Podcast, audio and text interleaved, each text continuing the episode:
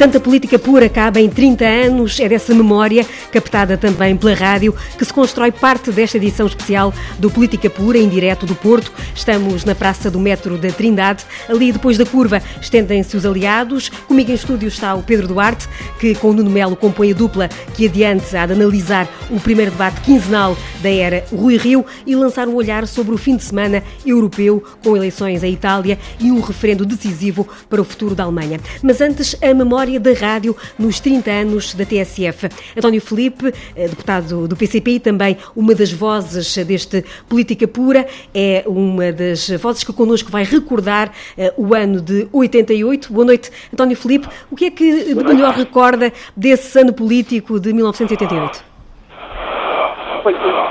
Eu era, nessa altura, dirigente da Juventude Comunista, não estava ainda no Parlamento, iria no Parlamento no ano seguinte, embora as eleições eh, permitiram entrar no Parlamento a primeira vez tinham sido já em 1987, estávamos a viver uma primeira fase de maioria absoluta PSD de Cavaco Silva e, portanto, era um momento político adverso às convicções que, que eu prefiro.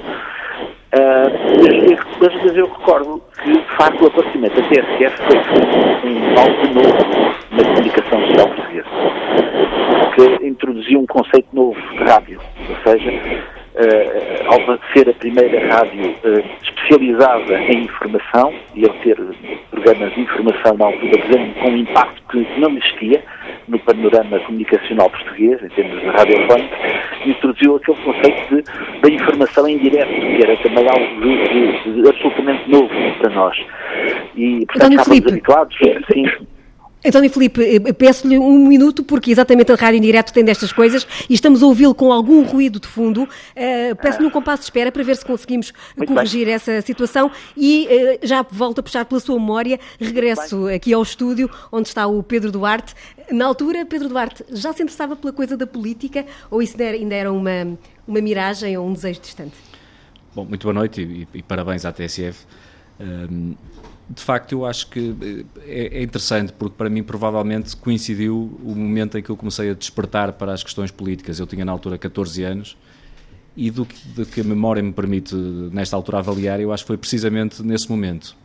E eh, não tenho grandes dúvidas em, em, dizer que a TSF contribuiu de facto de forma muito decisiva para este meu interesse pela política, porque eu eh, na altura tinha aquilo que era o conhecido rádio despertador, digamos assim, né? e acordava de facto com aquela aquela trilha, aquela trilha, aquele separador que ainda hoje tenho muito antes do, dos noticiários e que de facto me despertava manifestamente.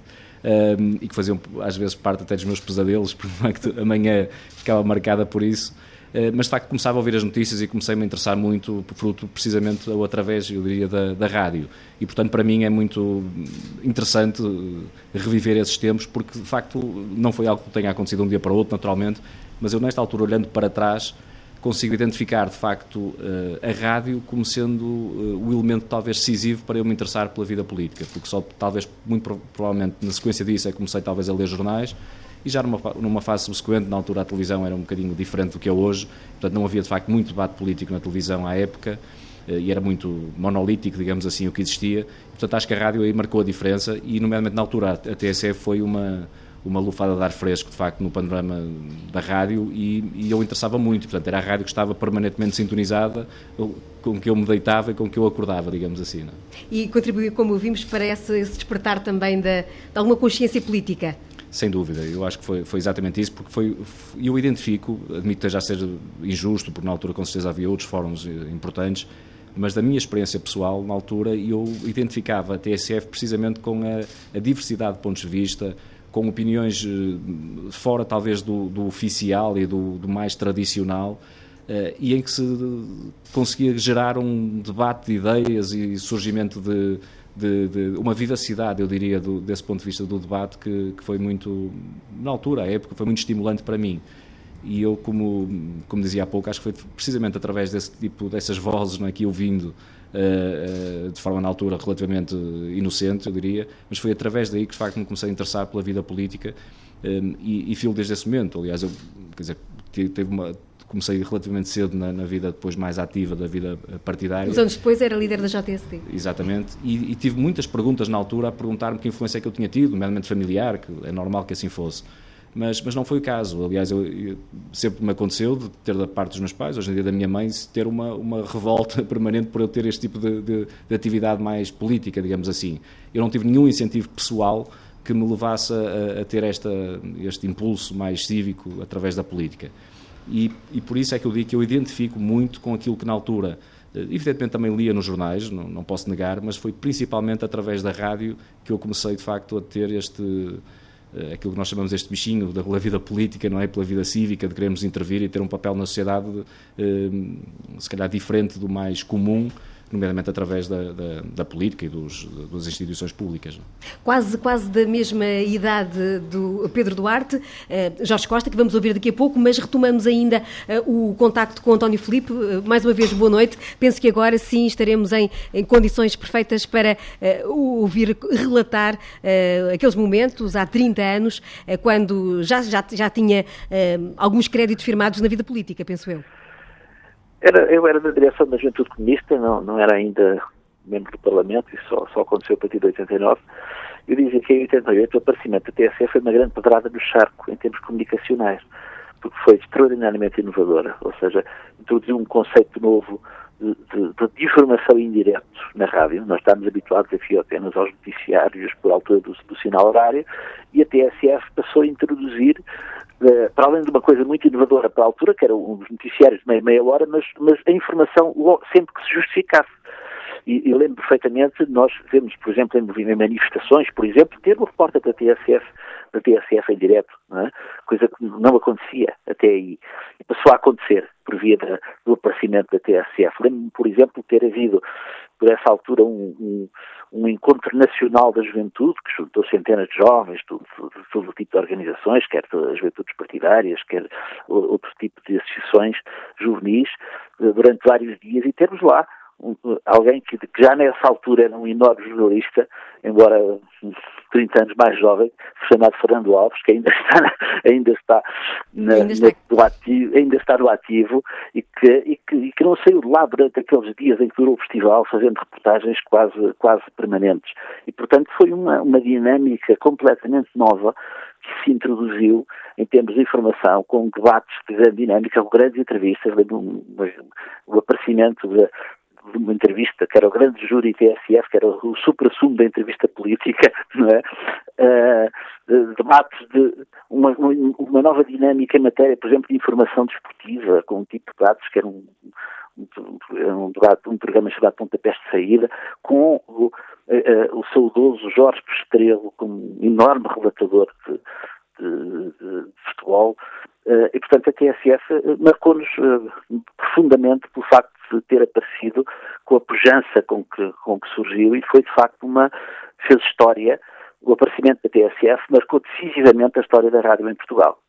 E lembra-se, já referiu aí essas manifestações em que viu o microfone da TSF surgir, lembra-se de outros acontecimentos, e foram muitos marcantes, um, eh, durante um, ao longo destes 30 anos que tenha acompanhado a rádio? Há um, lembro, há um momento que, que foi muito marcante para mim. Eu estava em viagem, eh, sozinho, eh, de automóvel, ia para um, deslocava para um, pelo país, para uma iniciativa, eh, não me lembro qual, mas foi uma viagem com algumas horas, e lembro-me de ter, de ir ouvir pelo caminho a reportagem da CSF a partir do Lusitânia Expresso.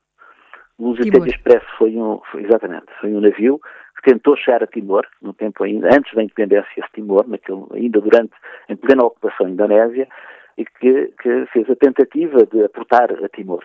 E nós em Portugal acompanhámos com grande ansiedade até, porque foi, era uma missão perigosa, uh, com grande ansiedade a evolução do Lusitânia Expresso e lembro que no, no, momento em que o Lusitânia Expresso se aproximava das costas de Timor e, e, e que foi, enfim, uh, feita parar pela, pela Marinha Indonésia, a reportagem em direto que eu fui ouvindo pelo caminho, à medida da viagem, fui ao longo da viagem ouvindo a TSF a relatar ao momento aquilo que estava a passar no Lusitânia Expresso. Creio que era a jornalista Manuela Cássio, se não estou em erro. Peço desculpa se me engano, mas creio que era. Era sim, senhora. Uh, era e. E foi, de facto, como vê, foi um momento muito marcante e não me esqueço. Não me esqueço das circunstâncias em que o ouvi e, e da importância que, que essa informação tinha também para nós.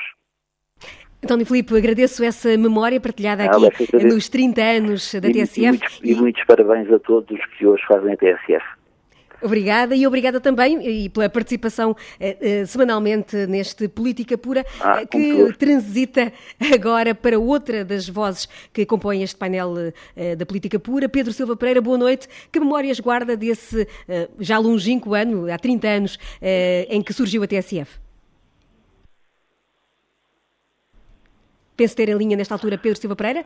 Boa noite. Sim, boa noite. Boa noite. Boa noite. Perguntava-lhe ah. que memórias guarda do ano político que foi eh, essa década, esses finais da década de 80, quando surgiu eh, esta rádio, a TSF.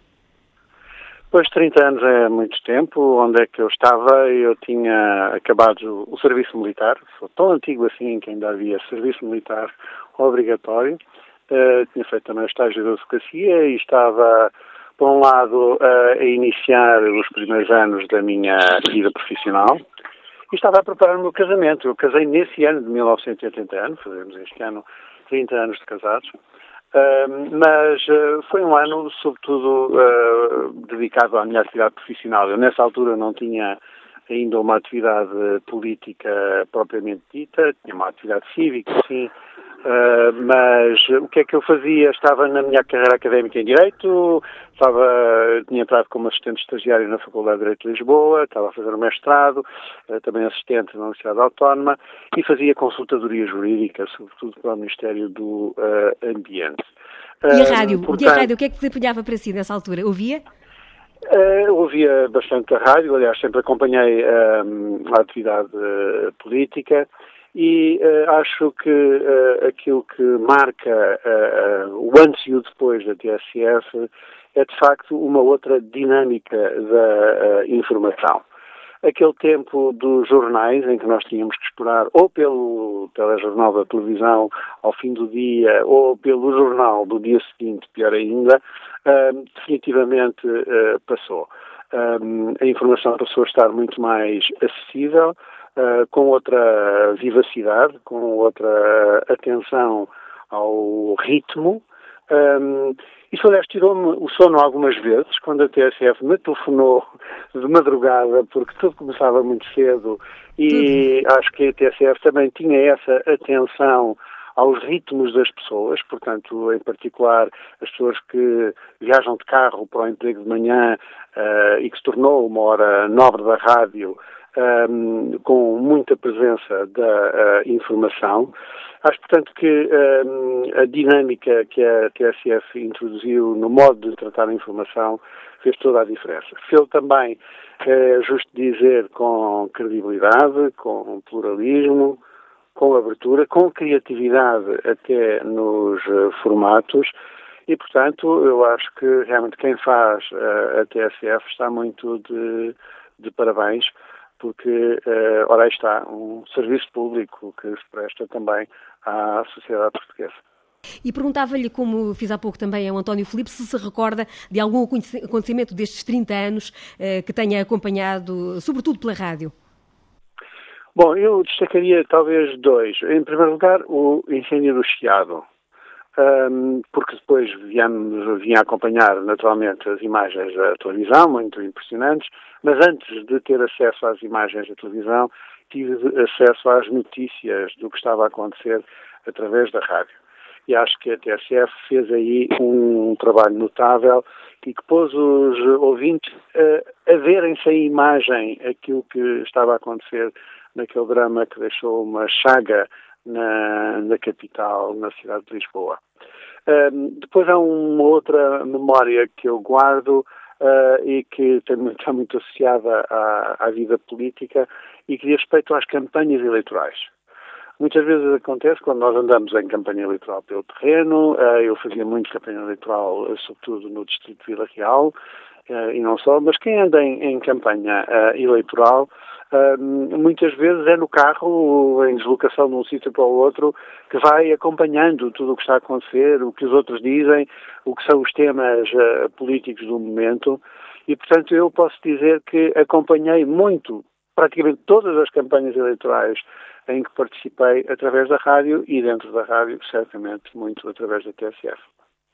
Agradeço a Pedro Silva Pereira também a ter participado e passado aqui eh, por esta política pura, com o olhar e o ouvido de 30 anos eh, de política também eh, na rádio. E de Lisboa passamos para Bruxelas. Nuno Melo, o que é que puxa pela memória política de há 30 anos?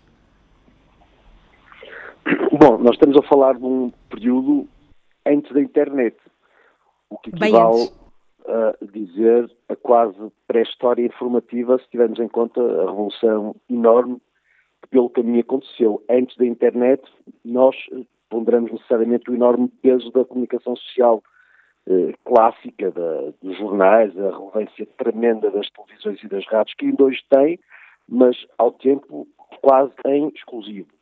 Eh, estávamos longe das uh, imagens, enfim, dos mecanismos diretos de comunicação, dos Facebooks aos Twitter. E, portanto, realmente um, a rádio, genericamente, um, era uma, uma, uma, presença permanente, até pela ausência de, das imensas alternativas que existem, sendo que hoje, também pela internet, já ouvimos a própria a própria rádio. E, basicamente, a, a associação que eu faço à TSF é de uma forma inovadora e diferente de, comunicação através da rádio.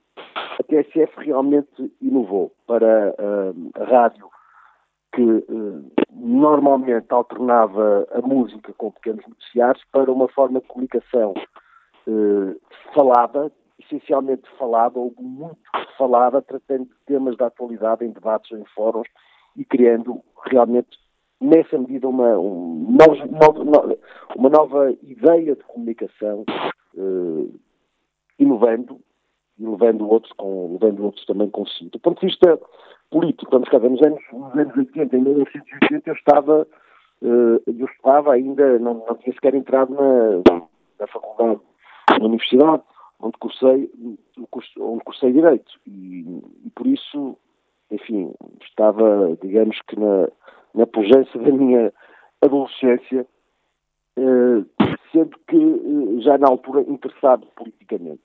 E basicamente a rádio era eh, a grande companhia de todas as viagens. A TSF foi sempre uma grande companhia de todas as minhas viagens. Ouvíamos há pouco o Pedro Silva Pereira falar de, também da forma como eh, em campanha eleitoral seguia também, uh, ia seguindo o fio dos acontecimentos pela TSF. Recorda-se de algum, uh, de algum momento mais marcante destes 30 anos de história que tenha acompanhado pela rádio ou mesmo se nas suas lides partidárias, político-partidárias, seguiu algum dos acontecimentos pela rádio? Olha, eu, há um momento que eu julgo, sem mentir, uh, ou sem querer mentir pelo menos, que, uh, e não tem que ser com política, que acompanhei insolitamente através da TSF, que foi a, a segunda parte do final do Europeu de Futebol, em que eh, Portugal se sagrou campeão, porque por circunstâncias da minha vida pessoal tive que viajar.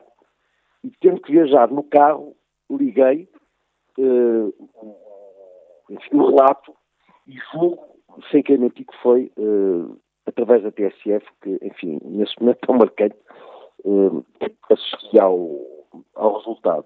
Em relação à política, dificilmente eu uh, escolheria um só momento da TSF, porque tendo realmente, quando de política se trata, ouvir canais que são mais vocacionados para a política. Eu uh, mentiria se dissesse que quando quero ouvir música, opto pela TSF, mas se quiser saber de política, normalmente é o canal que eu, uh, enfim, que eu, que eu escolho.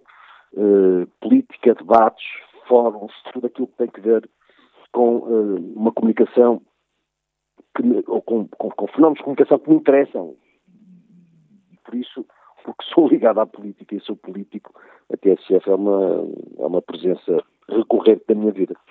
É o tal bichinho que falava há pouco, Pedro Duarte, e a fechar esta ronda pela memória. Boa noite, Jorge Costa. Há 30 anos, um ouvido ainda muito jovem, imagino, mas já a despertar para a rádio também. Sim, há 30 anos, naquela altura tinha 12 anos quando a TSF começou e, portanto, estava a despertar para o mundo e, eh, de algum modo, sem viver ainda nenhuma espécie de experiência política ou social direta, eh, porque era a minha idade, a TSF abriu a minha curiosidade para uma série de assuntos pela maneira como mudou a tradição do jornalismo em Portugal, do jornalismo radiofónico, mas não só. Eh, e eu, que já com 12 anos sabia que queria ser jornalista, era esse, eh, desde muito cedo, a minha ideia, foi aquilo que eu acabei por estudar e em que iniciei a minha vida profissional. Eh, a TSF era um deslumbramento para, uma, para um miúdo que se sonhava jornalista e que começava a ganhar curiosidade pelo que estava lá fora. Eu recordo, já aqui foi falada, a reportagem do incêndio do Chiado, que foi de algum modo uh, o cartão de visita da TSF para, grandes, para as grandes reportagens em direto. Uh, Lembro-me do ano seguinte daquela manifestação do, do, do, da Associação Sindical da Polícia, que foi reprimida pela polícia de intervenção. Os secos e molhados ficaram famosos. Eu fiquei de tal modo excitado com aquela cobertura da, da TSF que gravei em cassete à medida que ela ia sendo feita e durante anos ainda tinha essa cassete lá em casa até que ela deixou de, de tocar. Uh, e, portanto, é, o fascínio de um, de, um, de um, o meu fascínio era duplo nesta altura, porque, por um lado, começava a perceber-me da, da, da, dinâmica da vida social, da dinâmica da vida política, do confronto, do debate, das ideias que se chocam e da, e da maneira de as explicar e de as apresentar ao público, que era o que a TSF transformou. Eh, e, por outro lado, eh, sonhava um dia poder, ainda cheguei a fazer um curso de rádio até depois quando terminei os meus estudos, porque era mesmo essa a minha grande inspiração. Lembro-me também Ehm, não apenas da informação, que é sem dúvida, foi sem dúvida essa imagem de marca, mas também de programas que eram marcantes da programação da TSF inicial. Uh, Lembro-me do programa do Fernando Alves uh, da madrugada, o Postigo da Noite. Lembro-me do programa do David Borges, música africana e poesia africana, uh, que não era de todo. Enfim, quando nos lembramos do David Borges, não pensamos muitas vezes noutro tipo de atividade, jornalística, de desporto, etc. Ele foi também um grande autor de programa na TSF no início. Ehm, a seleção musical do Mário Dias e, e essas eh, e essa, enfim, e essa, para não falar dos programas que, que estão célebres e que já todos aqui falaram, o Flashback, a grande entrevista, etc. Portanto, Até o exame entre... do professor Marcelo? Exatamente. E, portanto, essa, eh, foi também o ano de 88 em que nasceu o Independente, que também me recordo bem disso, porque, apesar de ser um jornal marcadamente à direita, e veio-se a perceber que correspondia a um projeto político, portanto, uh, que viveu enquanto esse projeto político tinha lugar naquele jornal, uh, também era um desafio, porque era um jornal que exercitava uma certa criatividade e, portanto, tenho também essa referência uh, na minha memória desse ano de 88, o aparecimento da TSF Independente como grandes novidades no panorama de uma imprensa que era completamente diferente. Havia ainda grandes jornais de referência, fossem o, o Semanário Jornal, fossem uh, pela tarde o Diário de Lisboa, por exemplo, que eram jornais com uma tradição democrática, uma tradição de esquerda e que traziam também um, um histórico que marcava muito o panorama daquela altura da imprensa. Eu, uh, ainda muito novo, nessa altura, já uh, uh, tinha uma grande curiosidade pela leitura e pela, pelo acompanhamento da, da, da comunicação social e do, da imprensa, e, portanto, tenho ainda memórias uh, já distantes, até porque era muito jovem desse, desse tempo. Eh, Jorge Costa, e desses 30 anos, depois como ouvinte da rádio, algum acontecimento que tenha prendido os ouvidos mais colados à, à frequência da TSF? Há muitos, que é toda a vida, não é? Uh, acho que não há uh, grande, uma grande parte das notícias que nos marcaram uh, ao longo destes anos, recebemos-las pela TSF, sobretudo no, em todo o período anterior à, à, televisão por cabo, em que, que hoje já disputa esse terreno com as rádios. Um, durante muitos anos foram as rádios que nos trouxeram essas notícias em primeira mão. eu lembro-me de uma especialmente marcante, eh, que soube pela TSF, pela voz do Mário Dias, que foi a do assassinato do José Carvalho à porta do PSR por um grupo de extrema-direita eh, em 1989, portanto logo no ano seguinte ao nascimento da TSF.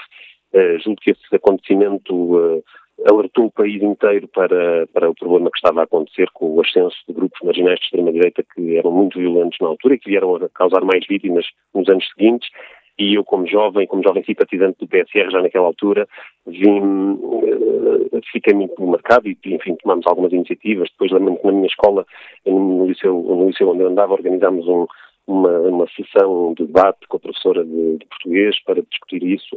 Uh, e lembro-me que foi pela TSF e pela voz do Mário Dias que, que soube disso. O Mário Dias, aliás, era um amigo do José Carvalho e, e não conseguiu disfarçar a, a comoção no momento de dar essa notícia a emoção, mas também as memórias que marcam estes 30 anos da rádio. agradeço às vozes de Política Pura, eh, Jorge Costa, António Felipe, Pedro Silva Pereira, que marcaram presença nesta edição especial em direto aqui do Porto. Avançamos agora por formato mais regular eh, destas emissões de Política Pura, hoje com Pedro Duarte aqui no Porto e Nuno Melo em Bruxelas. Pedro Duarte, um dia depois eh, da estreia parlamentar de Fernando Negrão à frente da bancada do PSD, um dia depois também, aliás, no dia em que a bancada se reuniu eh, para fazer uma espécie de catarse, para utilizar a expressão do próprio Fernando Negrão. Eh, pergunto-lhe se esta prestação do novo líder parlamentar o convenceu. Eu acho que foi, foi uma. Vamos ver, eu, eh, se olharmos para a performance do, do, do, do, ponto de vista parlamentar, digamos assim, da nova liderança, nós podemos avaliá-la, mas eu, eu acho que não é o mais relevante. Eu acho que ele esteve bem dentro daquilo que era o, o, o, desejável. Evidentemente que há alguns pequenos detalhes que só o tempo é que, que irão aprimorar, é normal e natural, mas eu, não, eu não, não, atribuo a isso grande relevância, confesso. E acho que por vezes os atores políticos, de uma forma mais uh, abrangente, que olham para este debate parlamentar, dão provavelmente um excesso de relevância a algumas matérias de forma que, na minha opinião, não são tão, tão importantes quanto isso. E em termos eu de conteúdo, mais, exatamente, uh, a descrispação acho que há dois elementos importantes. Um, Uh, talvez que, eu acho que não tão positivo e que tem a ver com a escolha de um tema específico, um só tema, uh, que é de facto muito, muito, muito concreto, digamos assim, muito concretizado, e que, sendo um tema importante, uh, numa primeira intervenção do novo líder parlamentar com uma nova liderança do PSD, pareceu-me relativamente redutor, vamos chamar-lhe assim. Há um outro lado que já me parece positivo e que tem a ver de facto com uma postura construtiva que se pretende eh, afirmar, ou pelo menos menos crispada e menos combativa, porque eu acho que isso responde aos anseios da sociedade portuguesa. Os portugueses olham para o Parlamento, para os deputados e pensam que aquilo que eu ouço muitas vezes na rua é organizem-se, entendam-se, trabalhem em conjunto para o bem da, da sociedade portuguesa. Evidentemente, esgrimindo cada um aquilo em que acredita, os seus valores, as suas convicções, mas fazendo de uma forma construtiva para no final do dia poder haver um melhor resultado a bem da vida dos portugueses. E portanto eu acho que mais do que propriamente um ringue de boxe em que se vai ali esgrimir e ver quem, quem vence o combate, é importante de facto focarmos nas soluções para o país. E essa nova atitude do PSD parece-me francamente positiva. Claro que, como em tudo, há, um, há, uma ressalva que eu tenho que deixar, e há um mas, porque eu acho que eh, esta postura, que eu já disse mais do que uma vez e repito, construtiva, eh, pressupõe construir alguma coisa de novo, não é? E, portanto, é importante que o PSD, numa fase subsequente, comece a apresentar, de facto, eh, propostas mais concretas, ideias claras, uma agenda que, de facto, seja eh, mobilizadora da sociedade portuguesa com temas que, que possa, de facto, ser, serem inspiradores de um futuro diferente e melhor para o país. Porque, nesta altura, nós ainda não temos visto isso. A verdade é que o PSD está Uh, um pouco a reboque daquilo que é a agenda do governo, nomeadamente em duas áreas: a descentralização, a descentralização e, e, os fundos, fundos, exatamente, e os fundos europeus. Uh, e não parece mal que o PSD alinhe, digamos assim, mas, mas não, não pode ser o, o elemento fundamental da, da, agenda política do PSD, por razões que me parecem mais ou menos evidentes. Portanto, eu acho que o debate essencialmente gerou expectativas e, portanto, vamos ver como é que vão ser os próximos tempos. Eu acho que, para bem da democracia portuguesa, é importante que o PSD se afirme como um partido que possa uh, ser alternativo ao Partido Socialista e não, que esse é um risco que eu acho que pode decorrer do que se viu no debate de ontem, o PSD não pode ser um partido alternativo ao Bloco Esquerdo e ao PCP enquanto muleta do PS. Isso é um risco, claramente. O, o PS não está a competir com o Bloco Esquerda e com o PCP a mostrar que é melhor aliado do PS do que, do que a esquerda. Não pode ser esse o papel do PSD. Mas para isso, como eu dizia há pouco, é importante que, que lidere uma agenda política alternativa e que não se limite, de facto, a, a estar a, a, reboque, digamos assim, daquilo que é a agenda do governo. O facto de António Costa, no final do debate, ter ido dar um abraço, ter feito um cumprimento especial a Fernando Negrão e logo a seguir ter ido cumprimentar as bancadas da esquerda, pode indiciar isso que falava desse, talvez esse abraço do urso de que o PSD uhum. pode ser eh, vítima? Eh, eu, eu, acho que simbolicamente podemos fazer essa, podemos olhar para essa imagem, digamos assim, é? Evidentemente que eu acho que foi uma cordialidade uma e uma civilidade que acho que só fica bem a, a, a, quem a fez, mas do ponto de vista da imagem, se quisermos eh, caricaturar um pouco a situação, acho que, que, que, é um pouco isso, é? Nós vimos no final do debate António Costa abraçar Fernando Negrão, abraçar Catarina Martins, Jónimo de Souza, e, portanto, no fundo, a ser ali o elemento comum perante um conjunto de satélites que, que rondam António Costa. E isso eu acho que é muito preocupante para a saúde da democracia e é particularmente preocupante para o PSD, que tem que se afirmar como partido, de facto, alternativo, numa visão diferente, alternativa, e que lidera uma alternativa a António Costa. Nuno Melo, houve abraços para o, para o PSD, para a esquerda, não houve para o CDS. Isso é favorável ou desfavorável para um, a estratégia que a Assunção Cristas tem de se afirmar também uh, como oposição ao governo? Vamos cá ver. Em primeiro lugar, uh, cumprimentando ambos, uh, entendo que o facto de o Dr. Fernando Negrão ser cumprimentado no momento em que tem o seu primeiro debate enquanto líder parlamentar do PSD parece-me normal. A circunstância do Dr. António Costa não cumprimentar a Dra. Assunção Cristas é que supõe que diz tudo.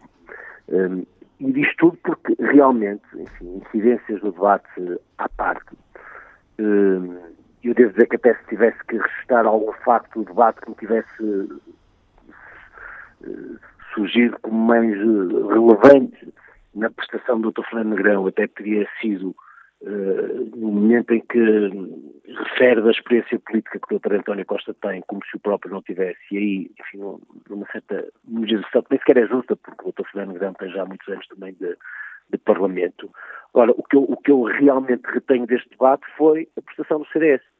E, e retenho a prestação do CDS porque, por ter sido a prestação que realmente irritou uma vez mais o Dr. António Costa, que colocou uh, as questões que o Dr. António Costa considerou particularmente difíceis em relação às quais não foi sequer capaz de dar boa resposta e em alguns casos teve até o caricato como sucedeu a propósito da saúde de perguntar, dirigindo-se à doutora Assunção Pistas, que desse um exemplo do que vai mal na saúde quando, enfim, eh, dos doentes acamados de forma indigna ao aumento exponencial da dívida, eh, enfim, a, a, tudo aquilo que sabemos dos lençóis que os doentes têm que levar para os hospitais, tudo aquilo que sabemos e é tanto nos hospitais hoje em dia está pior, ao Primeiro-Ministro não lhe ocorreu sequer como óbvio. Isto para dizer que realmente o que eu retenho deste debate foi a prestação do CDS, a doutora Assunção Cristas, e do ponto de vista do, do Dr. Fernando Negrão, uma estreia que, enfim, como em todas as estreias, certamente com uma, uh, enfim, com uma carga simbólica, mas também com um certo, uma certa gestão da ansiedade que é, eu diria, justificada, tendo em conta uh, as suas próprias circunstâncias. Já hoje houve um encontro entre eh, Rui Rio e Assunção Cristas, eh, eh, um almoço de trabalho entre os dois, durou quase a mesma coisa que tinha durado o encontro com António Costa e no final Rui Rio disse que o diálogo com o CDS é para o PSD igual à vontade de diálogo com o Partido Socialista. Incomoda, de certo modo, no Melo, ser colocado no mesmo patamar do que o Partido Socialista em termos de uma relação que costuma ser mais privilegiada com o PSD? Acho que, nossa, não, em absoluto, vamos saber. Eu, eu não tenho que saber o que o PSD quer. Eu sei exatamente onde o CDS está. Isso é que é relevante. Bom, e o CDS está onde sempre esteve. Nós no CDS somos oposição ao PS, não somos oposição ao PSD. Nós no CDS governamos muitas autarquias com o PSD, não governamos uma única com o PS. Sim, e nós não somos equidistentes entre o PSD e o PS, nós estamos realmente muito distantes este PS, e, portanto, se o PSD se quiser aproximar do PS, fará o que muito bem. Entenda que o CDS manter-se-á rigorosamente onde está, sendo que, como é evidente, percebendo o PSD como um parceiro fundamental, insisto, nas autarquias com o PSD eh, gerimos e dirigimos, eh, mas eh, também numa perspectiva de quem hoje tem em atenção a importância do crescimento dos espaços políticos de centro-direita. Naturalmente que o CDS quererá ter o maior número de votos que puder, eleger o maior número de deputados que seja capaz, como o PSD, como qualquer outro partido. Ninguém pode levar isso a mal no que tem a ver com o CDS, mas tendo noção, o CDS, de que esta dita geringonça inovou e inovando, trazendo o radicalismo da extrema-esquerda para a decisão parlamentar, condicionando o governo, na importância do PSD e do CDS terem mais votos e mais deputados do que toda essa esquerda. Isto somos nós, sabemos onde estamos. O PSD saberá de si, é da vida. Pedro Duarte, essa equidistância do, da vontade de diálogo de uh, Rui Rio entre o PS e o CDS faz sentido para si? São partidos muito diferentes, o CDS e o PS. Aliás, historicamente a relação é muito diferente e, e portanto, tem que ser uma relação diferente. Não tenho qualquer dúvida quanto a isso. Mas também parece que não é, não é errado que o PSD, de facto, abra portas a haver um diálogo diferente também com o Partido Socialista, que, aliás, também historicamente existiu em momentos muito específicos, muito conjunturais, desde logo para a aprovação de revisões constitucionais, por exemplo, mas também nas matérias europeias, matérias de defesa nacional e grandes questões de soberania. E, portanto, não parece errado também. Isso é, é, eu acho que é compaginável e é compatível ter uma relação, evidentemente, preferencial com o CDS, nomeadamente no, no que diz respeito a uma, por exemplo, a composição de governos, uh, mas também saber manter canais abertos com o Partido Socialista em questões de regime que são, de facto, fulcrais. E isso não. Eu, eu, eu tenho que, que, dizer e reconhecer que, que, a estratégia que o CDS está a seguir, que o Nuno Melo agora aqui bem descreveu, é de facto uma estratégia inteligente. Eu acho que faz todo sentido. Portanto, o CDS tem uma opção clara, tem-no dito e com, com, com muita vimência por parte da sua líder e também do Nuno Melo e de outros dirigentes, que de facto o importante é o PSD e o CDS terem 116 deputados, e portanto isso é um discurso inteligente da parte do CDS, de eh, contraponto, digamos assim, a um hipotético voto útil que pudesse existir faz sentido na ótica do CDS, mas também para bem do CDS e do PSD é bom que os discursos não, se, não sejam idênticos entre o PS e o CDS. E, portanto, às vezes haver uma, uma postura e um posicionamento e um discurso do PSD que se distingue do do CDS, isso não quer dizer que o contrarie, nem que haja problemas entre os partidos. Eu acho que, pelo contrário, está se calhar a acrescentar-se. E, portanto, para se conseguir atingir essa tal maioria que é necessária no país, é importante que se largue o espectro, digamos assim, e que não se afunile. E, portanto, eu, eu acho que não faz qualquer sentido ver-se problemas ou qualquer uh, questão, seja de que natureza for, entre o PS e o CDS. Isso não existe. Acho que, de facto, há caminhos uh, diferentes, mas que são caminhos complementares, na minha opinião. Eh, já agora, amanhã vamos ter eh, a eleição dos restantes membros eh, coordenadores da bancada do PSD. Muitos deles são reconduções.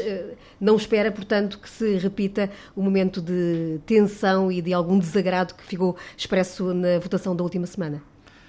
Enquanto observador, eu não, não, não estou no, no, no, grupo parlamentar, nem, nem, nem nenhum órgão do partido, nem na vida política ativa, digamos assim, portanto, enquanto vendo de fora, sinceramente não prevejo que haja problemas. Porquê? Porque na minha leitura, o que ali ocorreu foi claramente, um, se quisermos, um cartão amarelo, um, sinal de, de, vida e de, de, existência por parte de deputados, e que eu, é politicamente incorreto dizê-lo, mas que eu confesso que, que me agradou porque nós muitas vezes dizemos que os deputados são eh, meras extensões das lideranças eh, partidárias. E todos criticamos isso. Aliás, há, uma, há quase uma unanimidade, pelo menos do ponto de vista retórico, na vida política portuguesa, de quem é político ativo, quem é analista político ou comentador nas televisões e nas rádios ou nos jornais, de normalmente criticar muito os deputados por achar que eles não têm voz própria, não têm pensamento próprio e que são meras correias de transmissão, correias de transmissão das lideranças partidárias.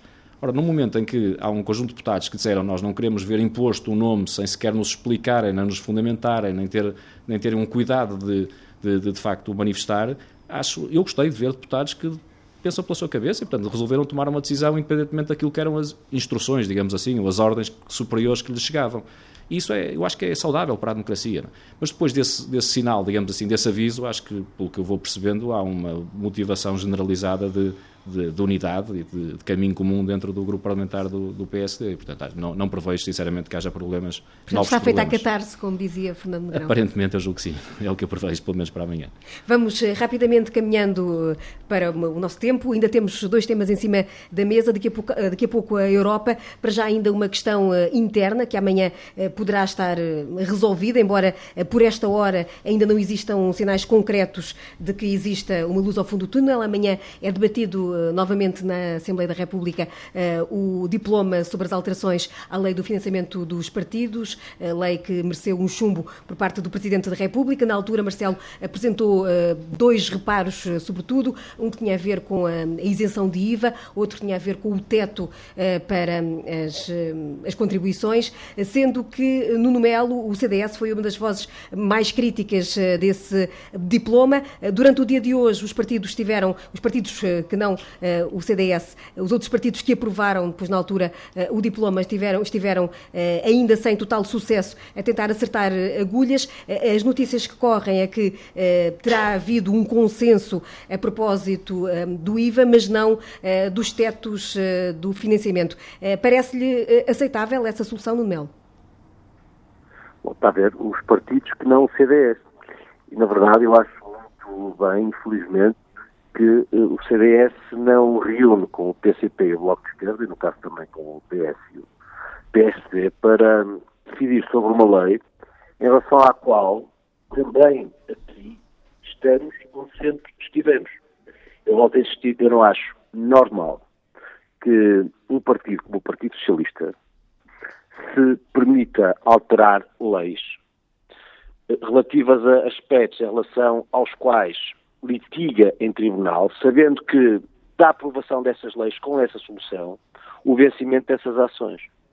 Basicamente violando princípios de separação de poderes e mostrando o que não deve ser o poder legislativo, o mesmo sucedendo para o Partido Comunista Português, que se financia na base de uma festa do Avante que eh, se sabe em que termos, sem pagar encargos normais a outros, rigorosamente com a mesma atividade, mas que, eh, através deste acordo, passaria a ter regularizado tudo aquilo que já vem sendo considerado como uh, não legal. E, portanto, isto para dizer que eu entendo que a atividade legislativa deve ser desinteressada do propósito, no momento, quem vota.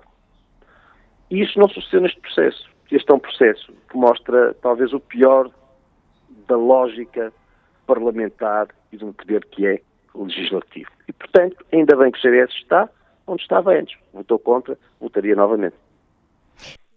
Pedro Duarte, o PSD eh, tentou, eh, apesar agora de ter uma posição eh, diferente da que tinha com a anterior liderança, Rui Rio em campanha disse logo que não concordava, por exemplo, com, com a questão do IVA. essa é uma das matérias em que o PSD agora muda de posição. de resto, existe um consenso em relação aos outros, aos outros pontos. esta lei agora fica melhor do que, do que a que estava? Este recuo do PSD vem, vem de acordo com o que o Presidente queria? Eu, eu, não conheço em detalhe a, a negociação e o, e o, texto final ou a resolução final, portanto vou-me vou Eles próprios deputados mais... penso que ainda não conhecem, ainda penso que ainda estarão então, a acertar agulhas então até amanhã de manhã, mais provavelmente. nesta minha ignorância. Mas, uh, mas, portanto, posso falar ao nível dos princípios, que até talvez sejam mais interessantes para, para os nossos ouvintes. Não é? Eu acho que aí a, a, intervenção do Presidente da República, mais uma vez, eu julgo que foi de uma grande pertinência. De facto, houve para não ser tão dramático como o Nuno Melo, eu diria que houve uma precipitação no, no Parlamento, manifestamente, à, revelia daquilo que de facto era, era necessário para o país e que o país esperava nesta fase por parte dos partidos políticos e, portanto, sem pôr de parte a necessidade, que admito que exista, de se rever a lei de financiamento dos partidos, acho que tem que haver, haver muito bom senso, uh, muita sensatez, muita precaução nas, nas alterações que são feitas.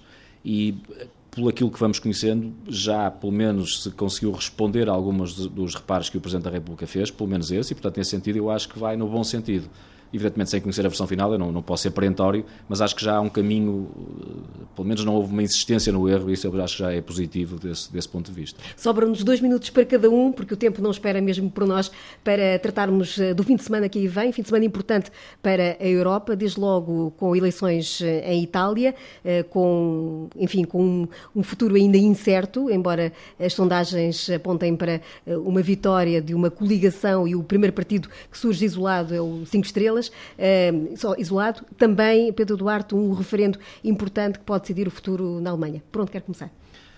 Pois, eu talvez até pelo, pelo tempo uh, fizesse uma suma um, um bocadinho mais, um apanhado, uh, porque de facto estamos a falar de dois países, dois dos quatro maiores países da, da, da Europa. E nós, eu fazia esse exercício de reflexão, se nós pensarmos o que se passava há um ano e meio atrás, ou um pouco mais do que isso, portanto, na primavera de 2016, na altura que Portugal foi campeão da Europa de futebol. Pensemos nesses momentos, nesses dias, não foi assim há tanto tempo, e olhamos para esses quatro maiores países: França, Alemanha, Reino Unido e, e Itália. E o cenário político na altura que se colocava na Europa é que olhávamos para um desses países, que era a França, como sendo o país mais degradante e mais decadente, digamos assim. Tinha François Hollande em perda total um, e tínhamos Le Pen à frente nas sondagens e, portanto, a aparecer como grande, a grande ameaça à Europa. Não é? Por outro lado, tínhamos nos outros países o Reino Unido com David Cameron e a Inglaterra a, sobre, a, ser provavelmente o país que mais sobrevivia depois da crise financeira e económica que tivemos. Tínhamos a Alemanha a ser de facto o motor uh, que era, com Angela Merkel absolutamente incontestada e, portanto, uma estabilidade política e social clara. E tínhamos a Itália, no quarto país, maior país, a estrela da política europeia, um jovem que se todos eh, sentíamos que poderia ser de facto o futuro da Europa e a nova, de uma nova Europa que, que, que crescia. Passou um ano e meio. E se olharmos para esses quatro países, se repararmos, é hoje em dia estamos exatamente no ponto inverso. A França é o único desses países que tem estabilidade política e que tem uma liderança claríssima, até do ponto de vista europeu, não só nacional lá. Temos de resto a Alemanha, numa incerteza total, domingo vamos ver o que vai acontecer, mas seja qual for o cenário, Merkel nunca mais vai ser a líder que, que foi. Acho que todos percebemos que está já num, numa reta final. Uh, Inglaterra e o Reino Unido está, de facto, com um governo absolutamente peliquitante, entretanto teve o Brexit e teve tudo aquilo que, que conhecemos. Itália, infelizmente, vai acabar com um governo também, no mínimo, instável. Porque... Um Parlamento suspenso, provavelmente, ou pelo menos de difícil eh, configuração a julgar pelas sondagens. É, eu acho que, que, nenhum dos cenários que se coloca hoje em dia é positivo. Talvez o menos mal daqueles que é, são prováveis olhando para as sondagens pode ser de termos a Força Itália eventualmente a governar uh, ou a liderar uma coligação, uh, hipoteticamente com com ou a Liga, a Liga, Norte, mas preferencialmente com o Partido Democrata, e termos aí um europeísta qualquer a Primeiro-Ministro, ou mantendo-se o atual Primeiro-Ministro, ou eventualmente o António Tajani, que é, que é o Presidente, aliás, do Parlamento Europeu, e portanto que o Nuno Melo conhecerá muito bem, mas que, que é, pronto, um, europeísta. Porque se não for um cenário desse, eu acho que a situação pode ser muito complicada, porque de facto estes partidos que estão à frente nas sondagens são partidos eurocéticos, que têm, relativamente nomeadamente às migrações, eh, posições muito complexas, que, que vão à revelia, pelo menos daquilo que eu acredito e que eu defendo e, portanto, não vejo com, com otimismo, confesso, o futuro, o futuro da Europa, nestes países, pelo menos. Nuno Melo, partilha desse, deste pessimismo do Pedro Duarte em relação uh, ao que pode sair do próximo fim de semana? Bom, em relação à Itália, uh, António Tajani, que é Presidente do Parlamento Europeu, acaba de lançar um tweet onde assume, agora às 10 e pouco, onde assume 10 e pouco em Bruxelas, que será uh, candidato a Primeiro-Ministro na uh, lista atualmente encabeçada por Silvio Berlusconi, eh, que por seu lado eh, não pode ser Primeiro-Ministro, tendo em conta o processo de natureza fiscal que o inibiu do exercício de cargos eh, públicos. E por isso, enfim, pelo menos essa precisão fica feita, ou essa, esse esclarecimento público está assumido se a Força Itália vence as eleições, António Tajani desempenhará uh, função. Numa campanha que foi muito uh, concentrada na questão da imigração, que, tendo em conta a circunstância da Itália ser uma fronteira externa da União Europeia particularmente pressionada a par, a par da, da, da, da, Grécia, eh, na verdade se justifica, mas onde quem normalmente queira demagogicamente discutir à volta do sistema político eh, e se convença que descobriu a pólvora, será bom que olhe para a Itália, onde temos um sistema que é maioritário e proporcional. Eh, e onde essas inovações permitiram, por exemplo, que um cinco, cinco estrelas, enfim, que na verdade é, mais que partido é um movimento, presidido literalmente por um, um palhaço que o fundou, literalmente, porque realmente é essa a sua atividade, ou era antes da política, tem eh, assumido grande peso, substituindo só os partidos na lógica tradicional, certamente também por culpa desses eh, partidos, mas com soluções que, do ponto de vista ideológico e doutrinário, não são sequer perceptíveis, porque quem quer avaliar cinco estrelas não sabe propriamente se é um partido ou se é um movimento de centro-esquerda ou de direita, desde logo na sua representação no Parlamento Europeu, nele gravita uh, um, pouco, um pouco de tudo. E a esquerda de Matteo Renzi, socialista, há sempre uma aliança que é assumidamente pró-europeia, no momento em que tanto se discute, uh, passando dificuldades, que nos leva a crer que o resultado sendo incerto, eu acredito que possa ainda assim terminar com uma vitória o espaço político de centro-direita, muito embora uh, a Força Itália uh, aliada à, à Liga Norte tenha sempre o seu próprio grau de imprevisibilidade, uh, mas a Itália é um grande país, no sentido em que tem uma, um dinamismo da sua própria economia e do seu setor empresarial, foi sempre capaz de resistir e superar todas as crises políticas. Ao contrário temos que ir abreviando temos que ir abreviando, estamos mesmo... E em relação à Alemanha, e em Sim. relação à Alemanha, enfim, verificando aquilo que é uma, a grande coligação, ter na Alemanha uh, a CDU aliada com os bávaros uh, e, da da CSU e também com os socialistas de Martin Schulz, bom, na verdade, maior estabilidade política será difícil conceber, tendo em conta toda a sua abrangência, o que também não deixa de ser muito importante, percebemos que nas últimas eleições a extrema-direita, desde a Segunda Guerra Mundial, não entrava no Bundestag e agora está no Bundestag com uma grande representação. E assim se fez eh, política pura. Agradeço a Nuno Melo, direto de Bruxelas, aqui no estúdio da TSF Pedro Duarte, nos 30 anos da TSF. Uh, termina aqui a comemoração destes dois dias, mas continua a celebração. Afinal, a rádio vive todos os dias, hoje com os cuidados técnicos de Joaquim Pedro e José António Barbosa.